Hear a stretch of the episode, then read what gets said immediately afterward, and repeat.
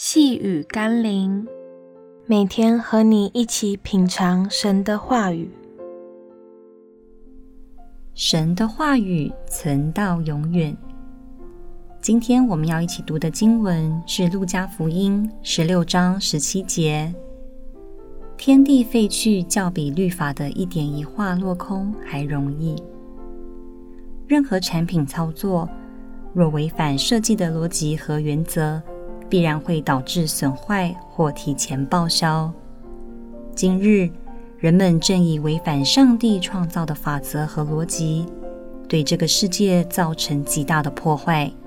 终有一天，天地将因此而废去。但上帝创造的法则却仍是永恒不变的真理。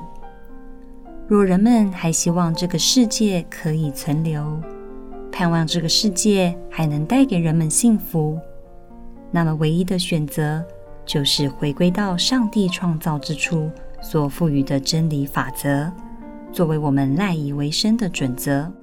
在整个世界高谈阔论如何环保救地球的时候，或许人们更需要的是先做好心灵的环保，让人们愿意遵行神的律法，以圣经真理作为我们行事为人的依据。让我们一起来祷告。创造的主，是你定定了宇宙万有的法则，我们这受造之物又如何能向你夸口，指引你的设计和规则呢？我们唯一的选择就是遵行你的话语而行，那是确保我们与万有持续在你的恩典中的必要条件。求你将你的真理放在我心中，使我可以顺服你，并切实行道。奉耶稣基督的圣名祷告，阿门。